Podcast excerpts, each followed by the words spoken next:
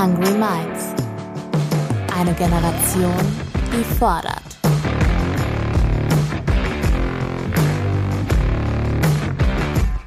Mit und von Ronja Ebeling.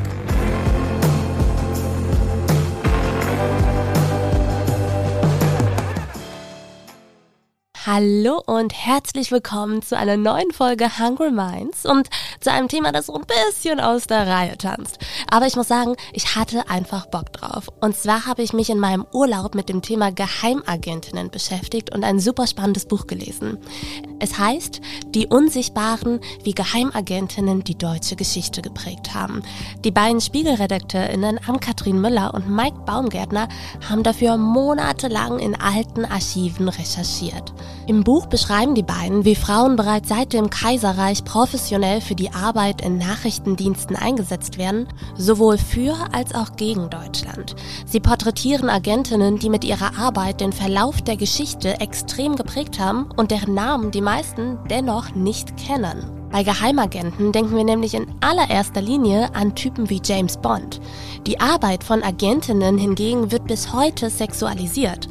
Wenn sie in Filmen erfolgreich eine Mission abschließen, dann oft in erster Linie mit den Waffen einer Frau. Das hat allerdings wenig mit der Realität zu tun, oder? Ich will wissen, welche Rolle Frauen in Geheimdiensten gespielt haben und welche sie heute spielen. Darüber spreche ich gleich mit Autorin Ann-Kathrin Müller. Gemeinsam stellen wir euch ein paar spannende Frauen aus ihrem Buch vor und fragen uns auch, wie der Bundesnachrichtendienst, kurz der BND, heute aufgestellt ist. Bevor wir starten, möchte ich euch aber noch schnell den offiziellen Partner dieser Folge vorstellen. Denn, kleiner Spoiler, der BND ist immer auf der Suche nach MitarbeiterInnen, insbesondere für die Bereiche IT und Naturwissenschaften, aber auch für die Verwaltung. Ich habe mich deswegen kurzerhand beim BND gemeldet und gefragt, ob sie nicht vielleicht daran interessiert wären, Werbepartner dieser Folge zu werden, um nämlich auf die Bandbreite an Jobs aufmerksam zu machen, die man beim Bundesnachrichtendienst ausüben kann. Von Berufen im Sprachendienst, Chemielabor, IT Operations Center, Recruiting und operativen Bereich ist nämlich echt alles dabei. Insgesamt arbeiten beim Auslandsnachrichtendienst Deutschlands knapp 6500 Menschen in knapp 400 unterschiedlichen Tätigkeiten. Hierzulande vor allem in Berlin und an mehreren Standorten in Bayern, aber auch überall sonst auf der Welt. Außerdem bildet der BND auch aus. Der Klassiker ist die nachrichtendienstliche Ausbildung. Hier kann man sich mit mittlerer Reife bewerben. Das nachrichtendienstliche Studium richtet sich an Menschen mit Abitur. Aber ihr fragt euch jetzt bestimmt, was zum Kuckuck man dabei überhaupt lernt. Was steckt dahinter? Ich erkläre es euch. Ihr lernt, wie man bestimmte Informationen über das Ausland sammelt. Zum Beispiel zu auffälligen Gruppen, die vielleicht irgendwas aushacken, um Deutschland zu schaden. Außerdem wird euch beigebracht, wie ihr diese Informationen übersichtlich aufbereitet, um sie dann der Bundesregierung zur Verfügung zu stellen. Zu den Unterrichtsinhalten gehören beispielsweise Observation, Sicherheit und internationale Politik. Danach beginnt man beim BND direkt im Beamtenverhältnis auf Probe. Die nachrichtendienstliche Ausbildung bzw. das nachrichtendienstliche Studium sind allerdings nur zwei von vielen Möglichkeiten, um beim BND nach der Schule durchzustarten. Zum Beispiel gibt es auch noch die Bachelorstudiengänge Informatik, Technische Informatik und Kommunikationstechnik. Studierende bestimmter Fachrichtungen können sogar ihre Master- oder Bachelorarbeit beim BND schreiben. Und selbst wenn ihr euch jetzt beim Zuhören denkt, ah, warum sagt man mir das jetzt erst? Das hört sich nach einem ultra abwechslungsreichen Arbeitgeber an, aber mittlerweile habe ich was ganz anderes studiert und hänge hier in einem total langweiligen Job fest. Keine Sorge, Leute, ihr könnt auch direkt beim BND einsteigen. Quasi alle Berufsgruppen sind für den Dienst relevant. Auf der BND Karriereseite, also karriere.bnd.de und dem Instagram-Kanal BND Karriere findet ihr weitere Informationen rund um die Arbeit beim BND. Alle Infos findet ihr außerdem nochmal in den Show Notes. So, und jetzt starten wir mit unserer eigenen Geheimaktion. Ich wünsche euch ganz viel Spaß im Hungry Minds Talk mit der Journalistin Ann-Kathrin Müller.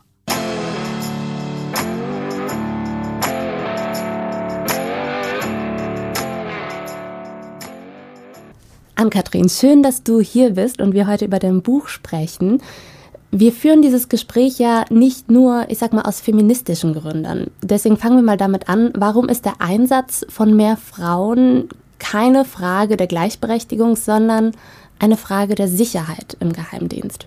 Weil man sich ja eigentlich schon relativ logisch erklären kann, dass wenn man zum Beispiel Gefahren für eine Gesellschaft analysieren will, dass man dann eben den gesamten Blick von allen braucht, die in dieser Gesellschaft sind. Also man kann das historisch, haben wir das jetzt auch belegt, dass man zum Beispiel die RAF, eine linksterroristische Gruppe, gar nicht so gut verstehen konnte, weil man ganz irritiert war, dass da total viele Frauen mitgemacht haben.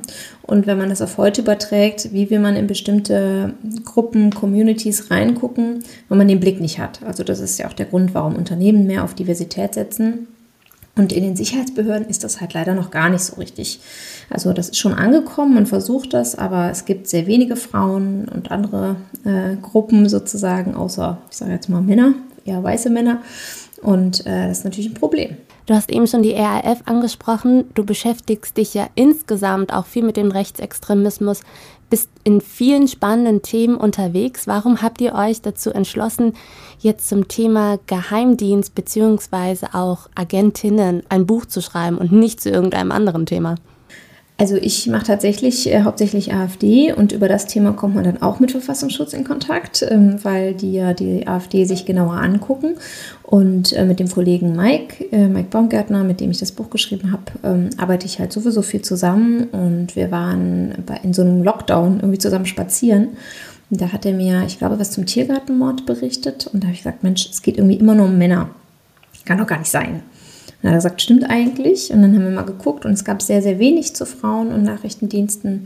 Und wenn dann eher so Matahari und wie Frauen Sex als Waffe einsetzen oder ihre Körper.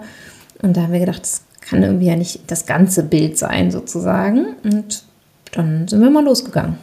Und daraus ist dieses Buch entstanden. Ähm, wir wollen gleich mal in dein Buch eintauchen und ein paar Frauen vorstellen. Wir starten im Ersten Weltkrieg mit Elisabeth Schrackmüller. Vielleicht kannst du vorher noch einmal kurz zusammenfassen, was für ein Frauenbild damals herrschte. Ja, also das war die Zeit, ähm, als Frauen noch gar nicht richtig ähm, wählen durften, nicht so viele Rechte hatten, nicht entscheiden durften, ähm, komplett, was sie wie arbeiten, ähm, wo Elisabeth Schragmüller eine der ersten war, die überhaupt einen Uni-Abschluss hatte. Ähm, also sie war auf verschiedenen Gebieten quasi Pionierin und ähm, die erste, die irgendwas erreicht hat. Und äh, es war eine Zeit, in der Frauen ja eigentlich hinter den Männern standen und gerade deswegen war Spionage für sie so interessant, weil sie da aus dieser Rolle so ausbrechen konnten und was anderes machen konnten, was quasi gleichwertig zu dem war, was die Männer gemacht haben. Ich habe eine Textstelle rausgesucht, um Elisabeth Schrack-Müller ein bisschen besser vorzustellen und da hören wir jetzt einmal ganz kurz rein.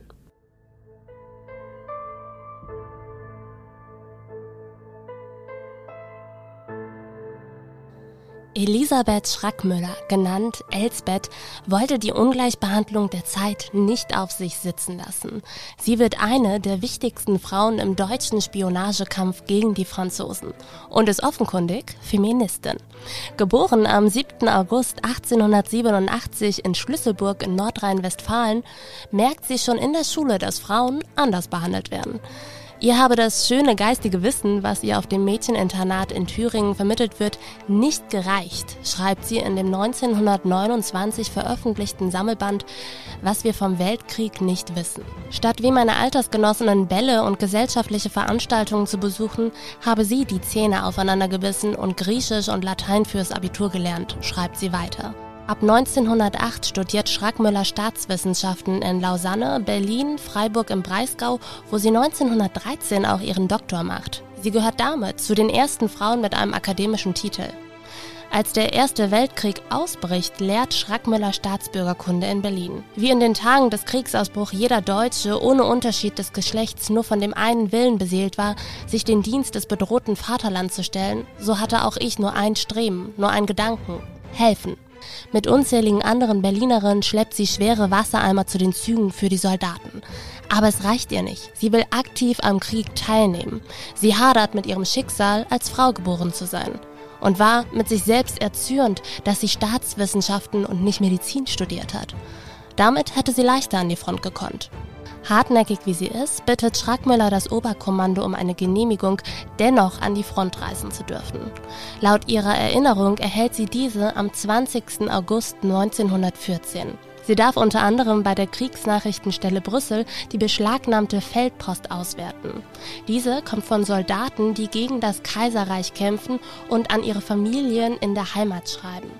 Schrackmüller sichtet tausende Briefe und sucht nach Informationen von militärischem Wert, die sie in der Form knapper, sachlicher, geordneter Berichte zusammenstellt.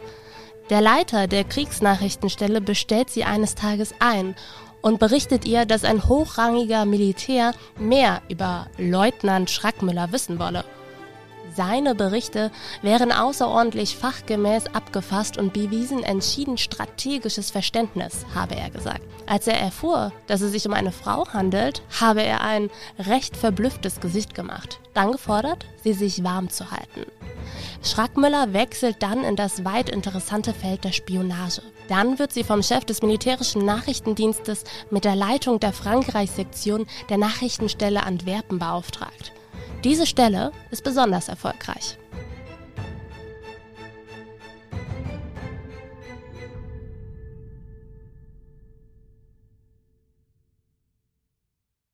Nun könnte man ja meinen, dass es total egal sei, ob jetzt Männer oder Frauen Briefe sichten, genauso wie man heute annehmen könnte, dass es total egal ist, ob Männer oder Frauen verdächtige Telefonate abhören.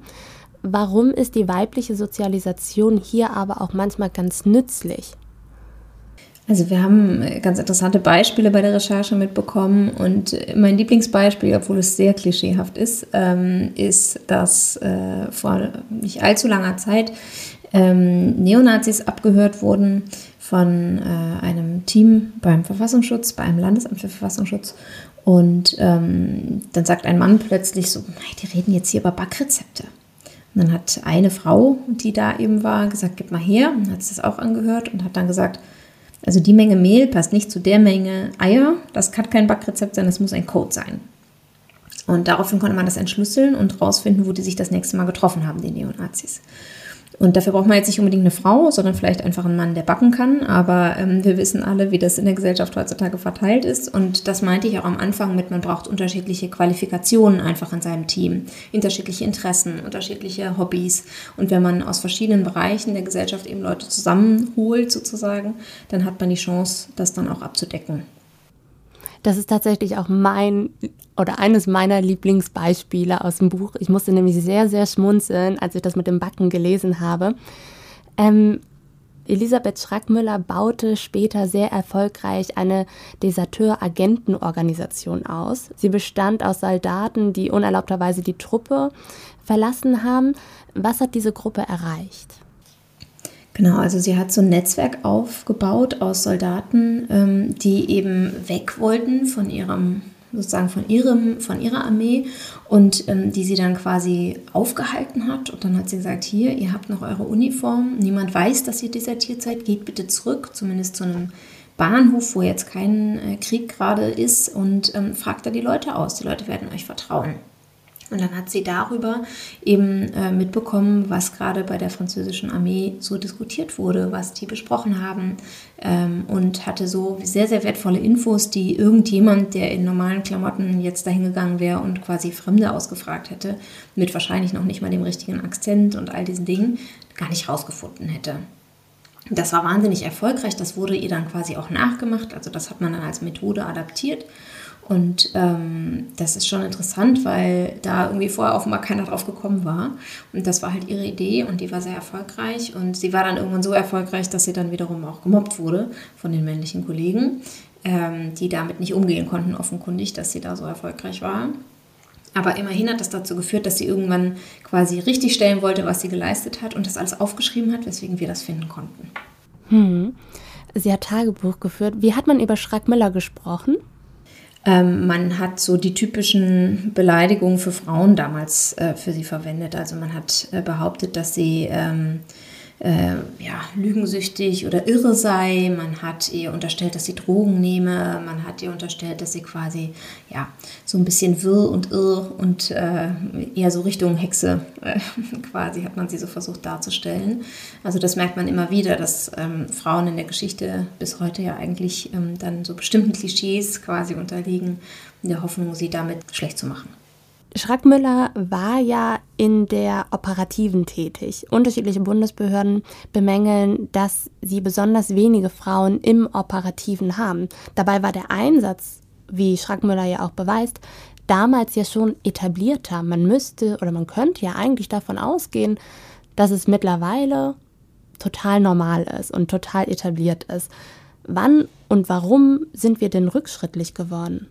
Ja, das ist eine gute Frage. Wir haben mehrfach Dinge gefunden, wo wir gedacht haben, warum hat man aus der Geschichte eigentlich nicht gelernt? Warum hat sich eigentlich niemand angeguckt, was vor 100 Jahren, vor 80 Jahren, vor 60 Jahren falsch gemacht wurde, damit man den Fehler nicht mehr macht?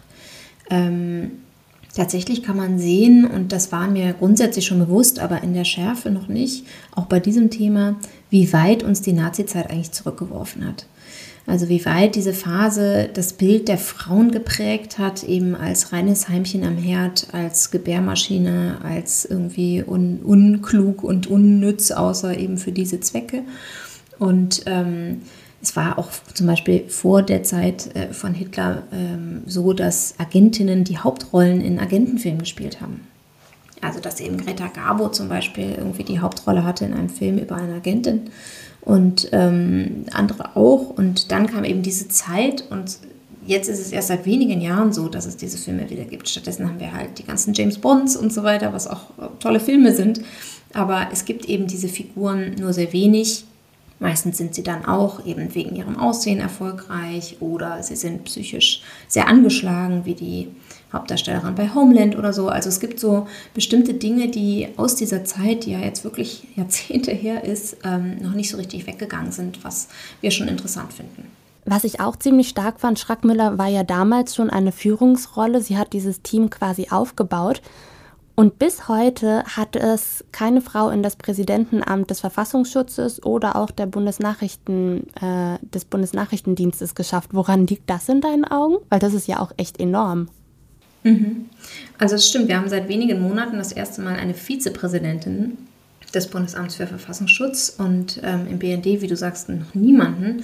Ähm, das ist schon erstaunlich. Ähm, ich glaube, das liegt schon daran, dass ähm, also gerade der BND ist nach dem Zweiten Weltkrieg eben als sehr militärische männliche Behörde aufgebaut worden und ähm, da waren Frauen erstmal nichts und äh, mussten halt jetzt jahrelang daran arbeiten, da überhaupt in die höheren Ränge zu kommen. Da gibt es auch tatsächlich nur eine Abteilungsleiterin beim BND, das ist schon echt wenig, bei elf Abteilungen. Ähm, und wir merken jetzt, dass die, dass die Behörden das erkennen, dass das ein Problem ist, weil sie die eben im Operativen brauchen. Das habe ich noch gar nicht so ausgeführt. Das ist ja auch für die Männer gut, wenn man äh, eben, keine Ahnung, also Operativ heißt zum Beispiel, dass man Quellen führt. Da ist es manchmal sinnvoll, dass man einer männlichen Quelle eine Frau entgegensetzt. Kann man auch sehr klischeehaft machen, äh, einem Neonazi eine blonde, blauäugige Frau hinzusetzen, kann dazu führen, dass er die beeindrucken will und ihr mehr erzählt als vielleicht einem Mann. Ähm, es ist aber auch für Männer gut, wenn man bei einer Observation eine Frau dabei hat. Zwei Menschen im Auto, die stundenlang rumsitzen und warten, wird bei Männern vielleicht eher hingeguckt, was machen die da, als bei einem gemischten Team sozusagen, wo man denkt, das ist ein Pärchen, was sich irgendwie ausspricht oder so. Also es hat Vorteile, wenn man in allen Bereichen dieser Behörden Frauen hat. Ähm, und man erkennt das an, man macht jetzt auch Werbekampagnen, wo man irgendwie gemischte Teams sieht, äh, wo Diversität eine Rolle spielt. Aber man muss schon sagen, es sind sehr männlich geführte Behörden auch. Und das, was quasi Frauen so ein bisschen auszeichnet, ähm, dass sie eben auch mehr Transparenz offenbar wollen. Also zumindest die Frauen, die wir in den letzten Jahrzehnten gefunden haben, standen eben genau dafür, dass das auch nicht immer gut geheißen wird. Und äh, insofern scheint es da auch nicht so einfach zu sein, dann da voranzukommen. Hm. Inwiefern kann es denn für Geheimdienste auch gerade im Operativen ein Vorteil sein, dass Frauen ja oft noch so ein bisschen unterschätzt werden? Ja, unterschätzt werden ist super nervig, aber ja teilweise hilfreich, weil einem Menschen Dinge erzählen, die sie einem eigentlich gar nicht so erzählen wollen, weil sie einen eben nicht für voll nehmen oder weil sie einen beeindrucken wollen ähm, und weil sie denken, man verstünde dann eh nicht, was dahinter steckt. Ähm, das hilft auch bei journalistischer Recherche manchmal. Ähm, das hilft sicherlich auch ähm, äh, Mitarbeitenden äh, aus diesen Diensten. Ähm, kann aber natürlich auch dazu führen, dass wenn man als Referatsleiterin beim BND mit noch einem männlichen Kollegen, der unter einem arbeitet, unterwegs ist, im In- wie im Ausland, dass dann immer der Mann angesprochen wird als Chef oder so. Ähm, ich glaube, da muss man sich irgendwie eine Strategie überlegen, dass man dann da drüber steht. Und grundsätzlich hilft es eben, wenn das Gegenüber nicht genau weiß, was man alles versteht. Es darf nicht dazu führen, dass die Person am Ende so enttäuscht ist, dass sie nie wieder mit einem reden will, weil man dann sozusagen mehr aus der Info gemacht hat, als die Person dachte. Aber ähm, grundsätzlich ist das, ist das glaube ich, eine, eine, ja, eine Qualität, die man, ich auch in jungen Jahren nicht zu schätzen wusste, inzwischen ein bisschen mehr. Hm, spannend. Wir blättern mal weiter in deinem Buch. Es gibt auch noch eine zweite Frau im Zweiten Weltkrieg, über die ich gerne mit dir sprechen würde. Du ahnst vielleicht schon, um wem es geht. Nathalie Sergujew. Richtig. Eine Doppelagentin. Mit welchem Wort würdest du Nathalie beschreiben? Abenteuerlustig. Ja, ich würde eigenwillig sagen. Definitiv. Ich habe ein paar Textstellen aus eurem Buch für Natalie zusammengesammelt und auch da tauchen wir jetzt einmal ganz kurz rein.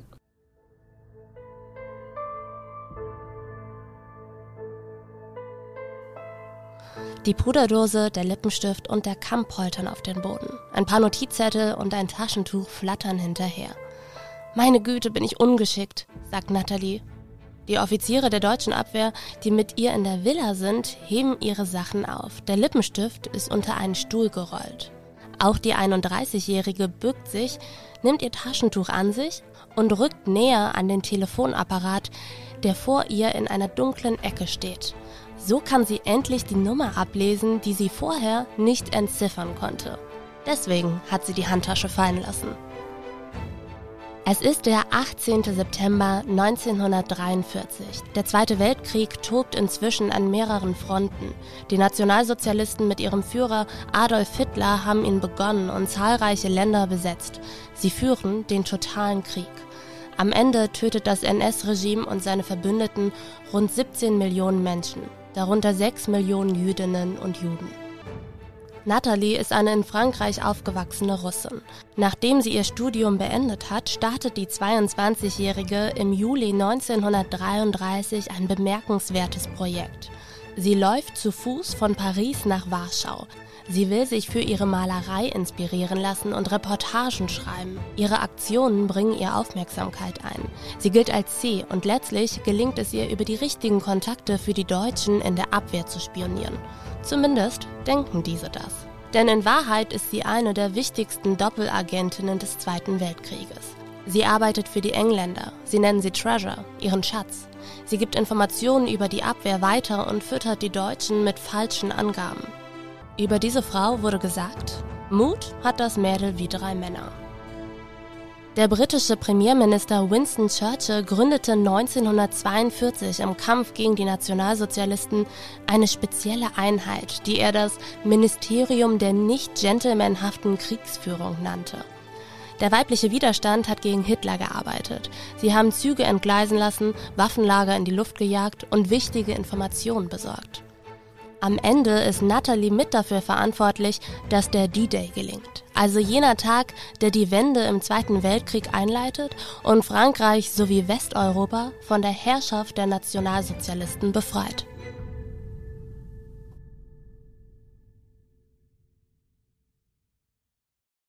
Das ist jetzt eine etwas hypothetische Frage, aber wie glaubst du, wäre denn die deutsche Geschichte verlaufen, wenn Frauen nicht in dieser Form involviert gewesen wären? Tja, das ist eine gute Frage. Also es gibt ja schon Hochrechnungen, dass der D-Day ähm, sehr, sehr äh, vielen Menschen das Leben gerettet hat. Und ähm, das Interessante für uns war eben, dass es über diese Frau sehr, sehr wenig gibt. Also ähm, man wusste quasi nur, wenn man sie dann irgendwie gegoogelt hat, konnte man nur finden, dass sie irgendwie da vielleicht beteiligt war an dieser Operation, aber nicht viel mehr. Dabei war sie wirklich ein entscheidender Teil dieser Operations, die es geschafft haben, dass die Deutschen am falschen, am falschen Ort gewartet haben auf die Alliierten. Und wenn der D-Day nicht geklappt hätte, weiß ja keiner, wie lange der Krieg noch gegangen wäre, wie viele Millionen Menschen noch hätten sterben müssen. Und von daher war es schon interessant, dass sie so wenig bekannt war, eben weil auch der Leiter der Operation der auch einen tollen Job gemacht hat offensichtlich, aber ja vom Schreibtisch aus und nicht sein Leben dafür riskiert hat, zumindest nicht in dieser drastischen Form, ähm, dass es über den viel mehr gab. Und äh, das ist so ein bisschen das, was uns immer wieder begegnet ist, dass ähm, eben die Rolle der Frauen so unterrepräsentiert war. Und das wollten wir einfach zeigen. Und das heißt, wie seid ihr dann bei der Recherche vorgegangen, wenn es so wenig über sie gab? Das hat euch ja sicherlich auch vor große Herausforderungen gestellt. Also das ist das Interessante. Es gibt ganz viel über sie. Es gibt sogar ihr Tagebuch. Das hat ihre Mutter nach ihrem Tod verlegt. Also das findet man nur noch im Antiquariat.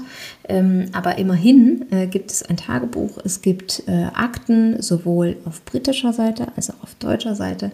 Ähm, es gibt eben Unterlagen, wenn man ins Archiv geht und versucht, ihr Leben nachzuzeichnen. Wir haben sogar ähm, ihre noch lebenden Verwandten gefunden, die in Paris leben, konnten mit denen sprechen.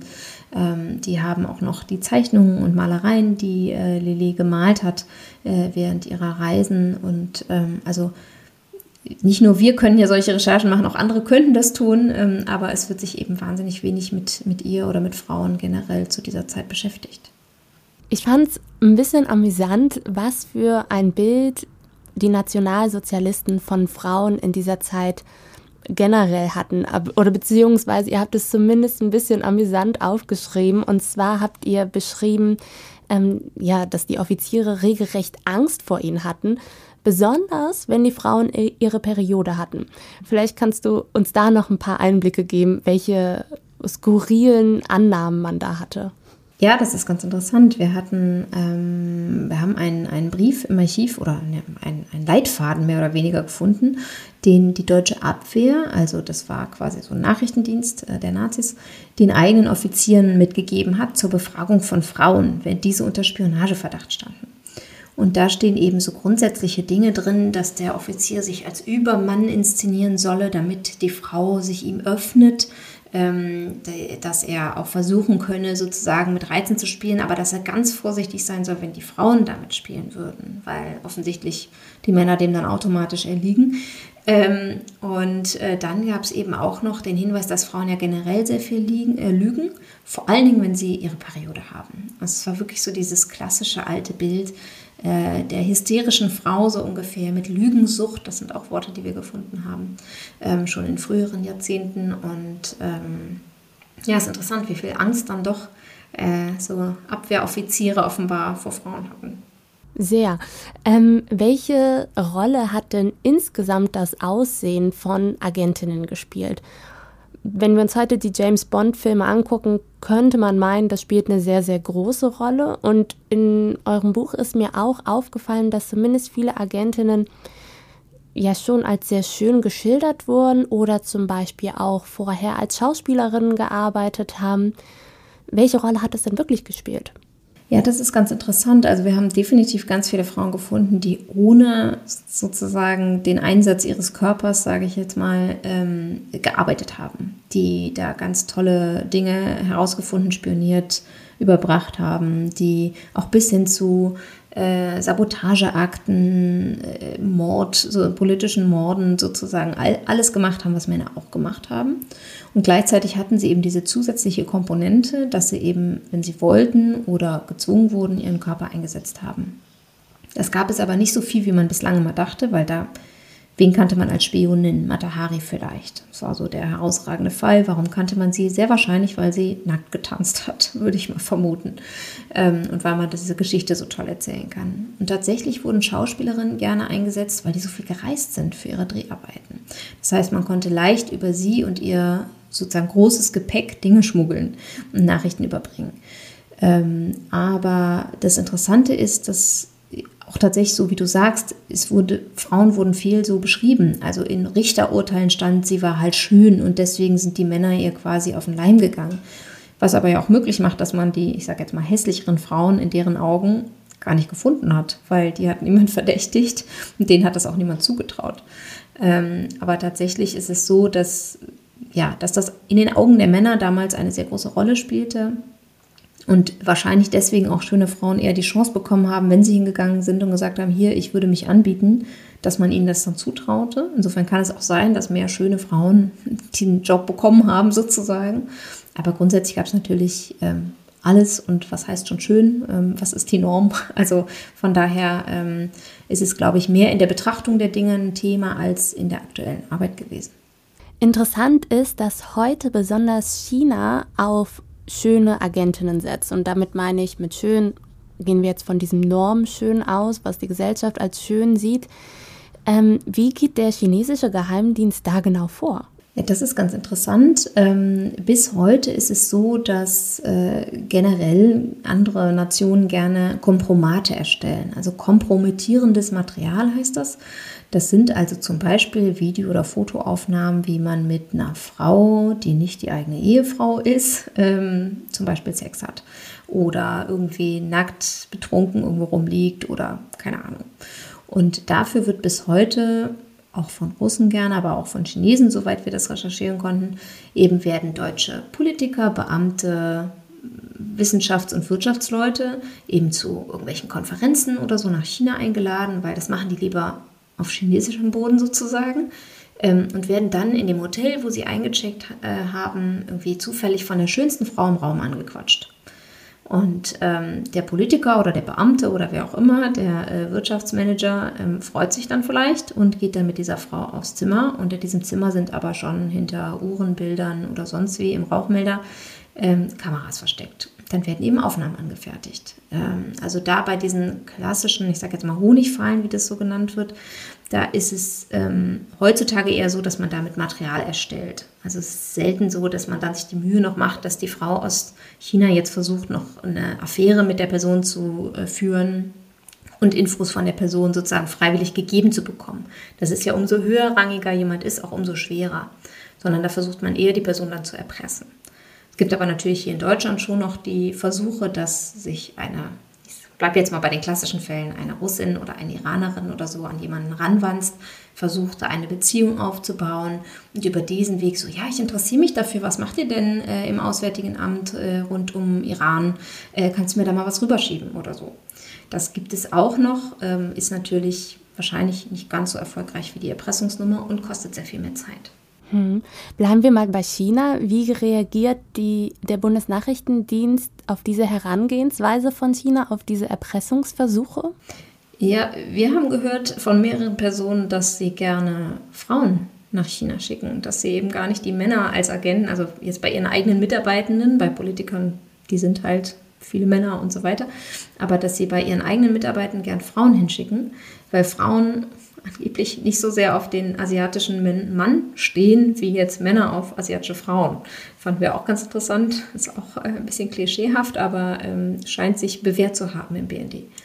Ziemlich verrückt. Wenn ich jetzt als junge Frau überlege, hm, vielleicht hört sich das tatsächlich auch nach einem ganz interessanten Job an, Geheimagentin, so BND, muss ich dann davon ausgehen, dass ich solche Sachen auch machen muss? Oder wie ist das in Deutschland? Also wenn wir da, wenn wir wissen, dass China das als offizielle Strategie tatsächlich fährt? Also offiziell macht natürlich kein Dienst irgendwie sowas mit Erpressung und Co., sondern man sammelt nur Informationen und so weiter. Aber ja, man macht es. Ähm, die Deutschen behaupten steif und fest, dass sie das nicht machen, dass sie nicht Sex dafür einsetzen, dass sie sozusagen aus der Geschichte der bösen Stasi aus der DDR in ihren Augen gelernt haben. Ähm, aber tatsächlich ist es so, dass ähm, sie zumindest Menschen, so wie ich das eben das Beispiel hatte, ja, die blonde, blauäugige Frau wird gerne mal auf den Nazi angesetzt oder so, das macht man schon, also dass man mit so Äußerlichkeiten spielt, aber man muss sich jetzt nicht darauf einstellen, wenn ich beim ähm, BND oder beim Bundesamt für Verfassungsschutz oder bei einem Landesamt anfange, dass ich jetzt irgendwie Sex haben muss im Job. Das überhaupt nicht. Im Gegenteil, uns wird schon immer wieder gesagt, und eine Person fasste das sehr nett zusammen, wir sind der Vegetarier unter den Diensten.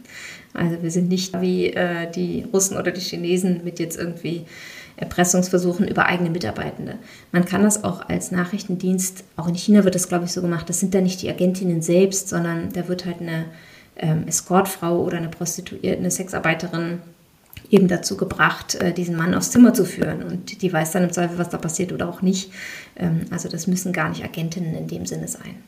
Finde ich tatsächlich auch schwierig, weil die werden dann ja auch gefilmt, die Sexarbeiterin. Äh, bleiben wir mal beim Thema China. China arbeitet nämlich mittlerweile auch mit virtuellen Agentinnen. Finde ich auch mega spannend. Und zwar besonders auf Business-Plattformen wie zum Beispiel LinkedIn. Welches Ziel verfolgen Sie da? Wie gehen Sie da vor? Also das ist so ein bisschen der erste Teil von dem, was wir gerade besprochen haben, nämlich dass man damit Leute dazu bekommt, überhaupt nach China zu reisen zu einer Konferenz, wo man angeblich einen Vortrag halten soll oder wo man gut hinpasst, wo dann die Person, die mit einem die ganze Zeit über LinkedIn schreibt, äh, dann auch sagt, ja, hier die Kosten übernehmen, wir kommen erstmal vorbei und dann hat man am Ende vielleicht ein böses ja, ein böses Erwachen. Ähm, und zwar ist es so, dass ähm, chinesische Nachrichtendienste zig, wahrscheinlich tausende von diesen Profilen betreiben, wo eben äh, ich sage jetzt mal auch klassisch, eine hübsche, schöne junge Frau, die irgendwie sehr weltgewandt ist, die in, an zig Unis Abschlüsse hat, tolle Stationen bei internationalen Unternehmen angeblich dass die eben mit ihrem perfekten Profil quasi sich mit Leuten anfreundet, mit denen vielleicht mal anfangen zu schreiben, sagt, hier super interessant, was du da machst beim Max-Planck-Institut oder äh, bei der Behörde so und so ähm, und lass uns doch darüber mal austauschen und hast du noch einen Tipp, ich arbeite gerade hier dran oder so. Und dann ist man so schon im Kontakt und nach ein paar Wochen oder Monaten heißt es dann hier, da gibt es diese Konferenz, magst du nicht mal vorbeikommen und so, wir zahlen das auch, wir hätten gern so einen renommierten Experten wie dich dabei und so. Und so kommt man quasi läuft man langsam in die Falle. Und ähm, ist tatsächlich schon so drastisch ähm, gewesen, das Problem. Und es ist sicher auch heute noch, dass das Bundesamt für Verfassungsschutz davor richtig gewarnt hat. Also die haben zig von diesen Profilen aufbereitet, um zu zeigen, hier so läuft das und bitte, bitte, liebe Beamte in euren äh, Ministerien und Co., passt da auf. Äh, auch Unternehmen werden informiert, dass sie da vorsichtig sein muss, müssen.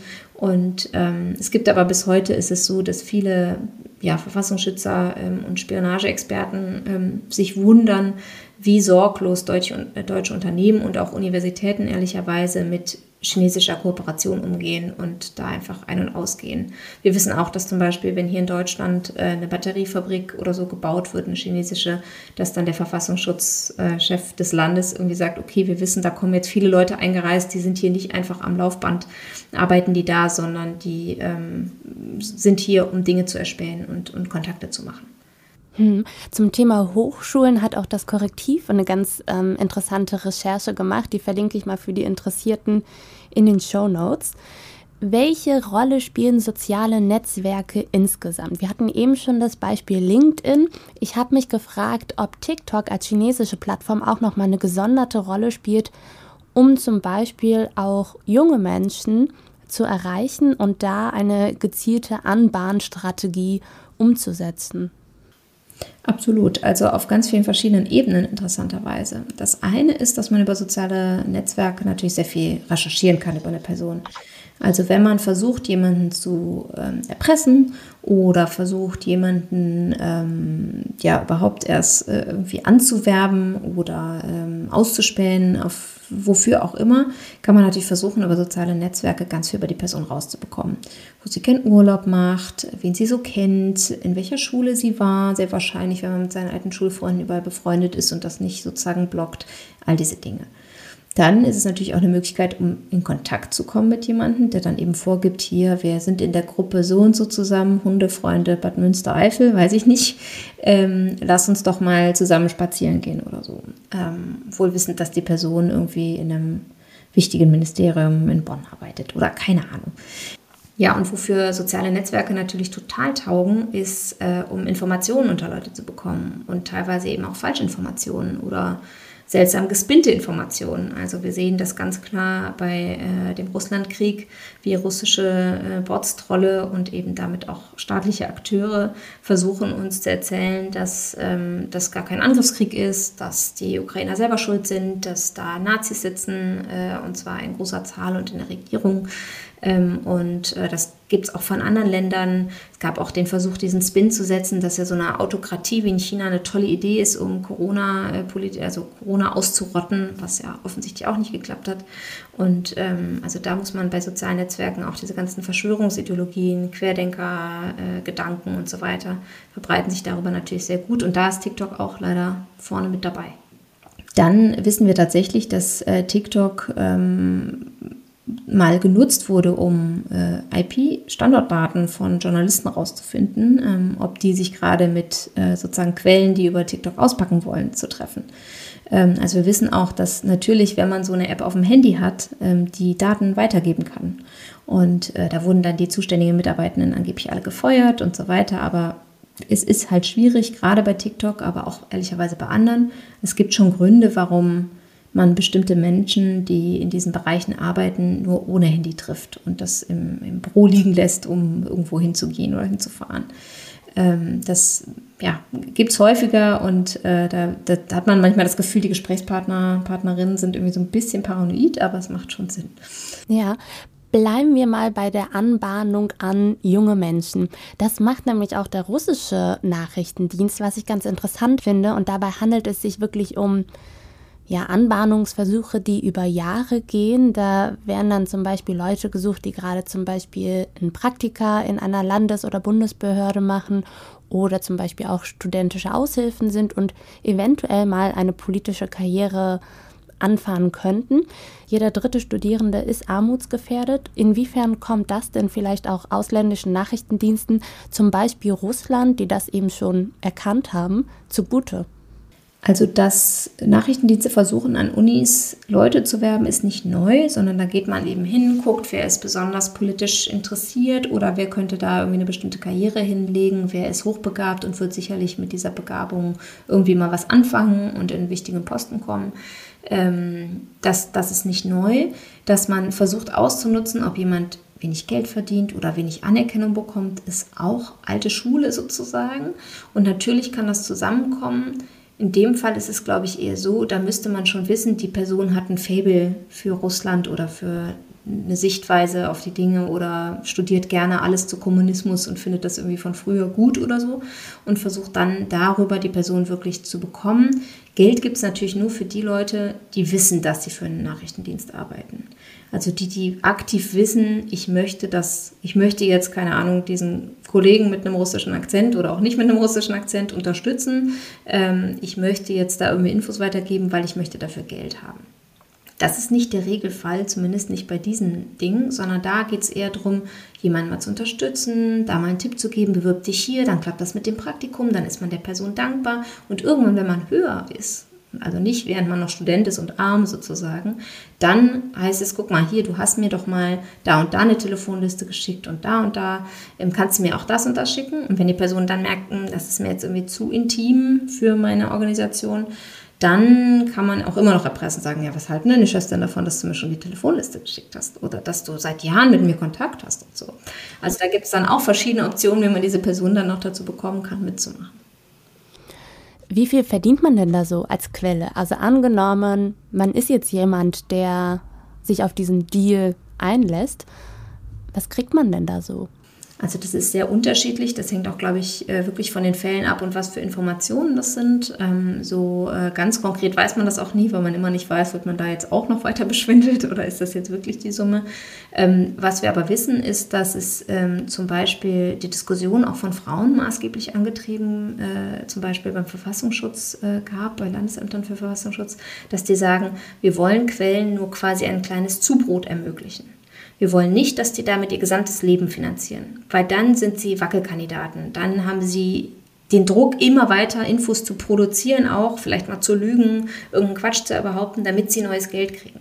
Es darf eigentlich nur wie so ein Taschengeld sein, von dem man sich irgendwie ein bisschen was leisten kann, äh, was dann sozusagen nice to have ist oder so. Es darf nichts sein, womit man dann komplett sein, sein Leben finanziert.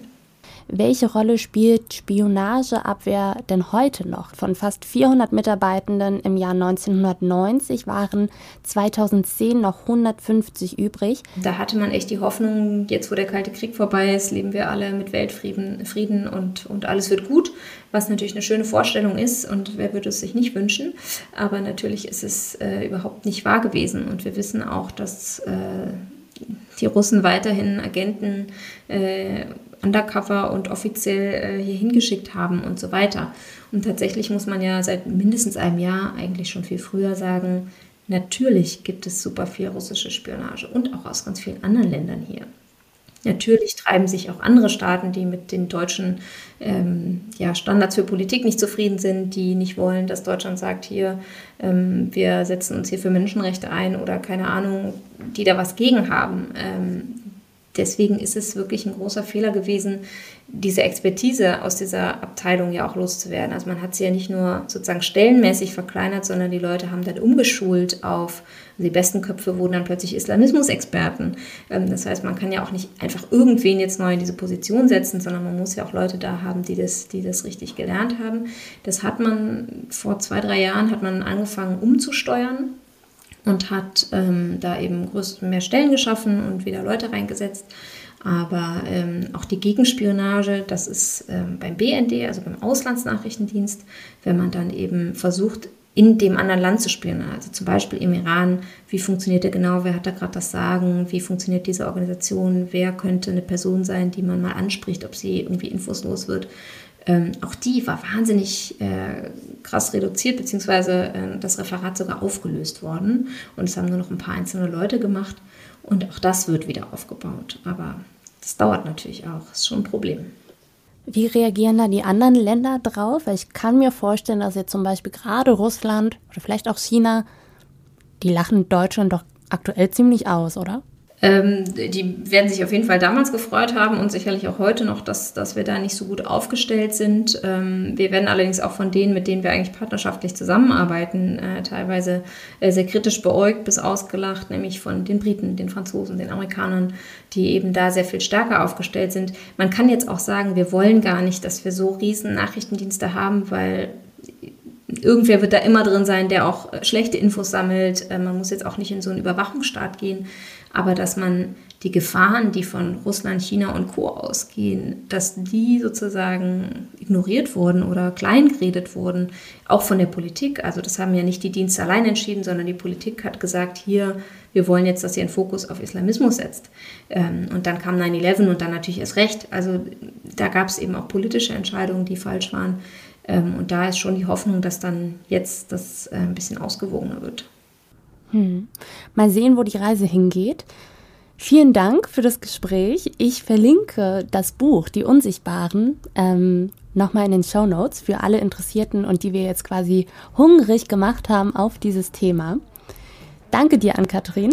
Das war ziemlich toll. Danke.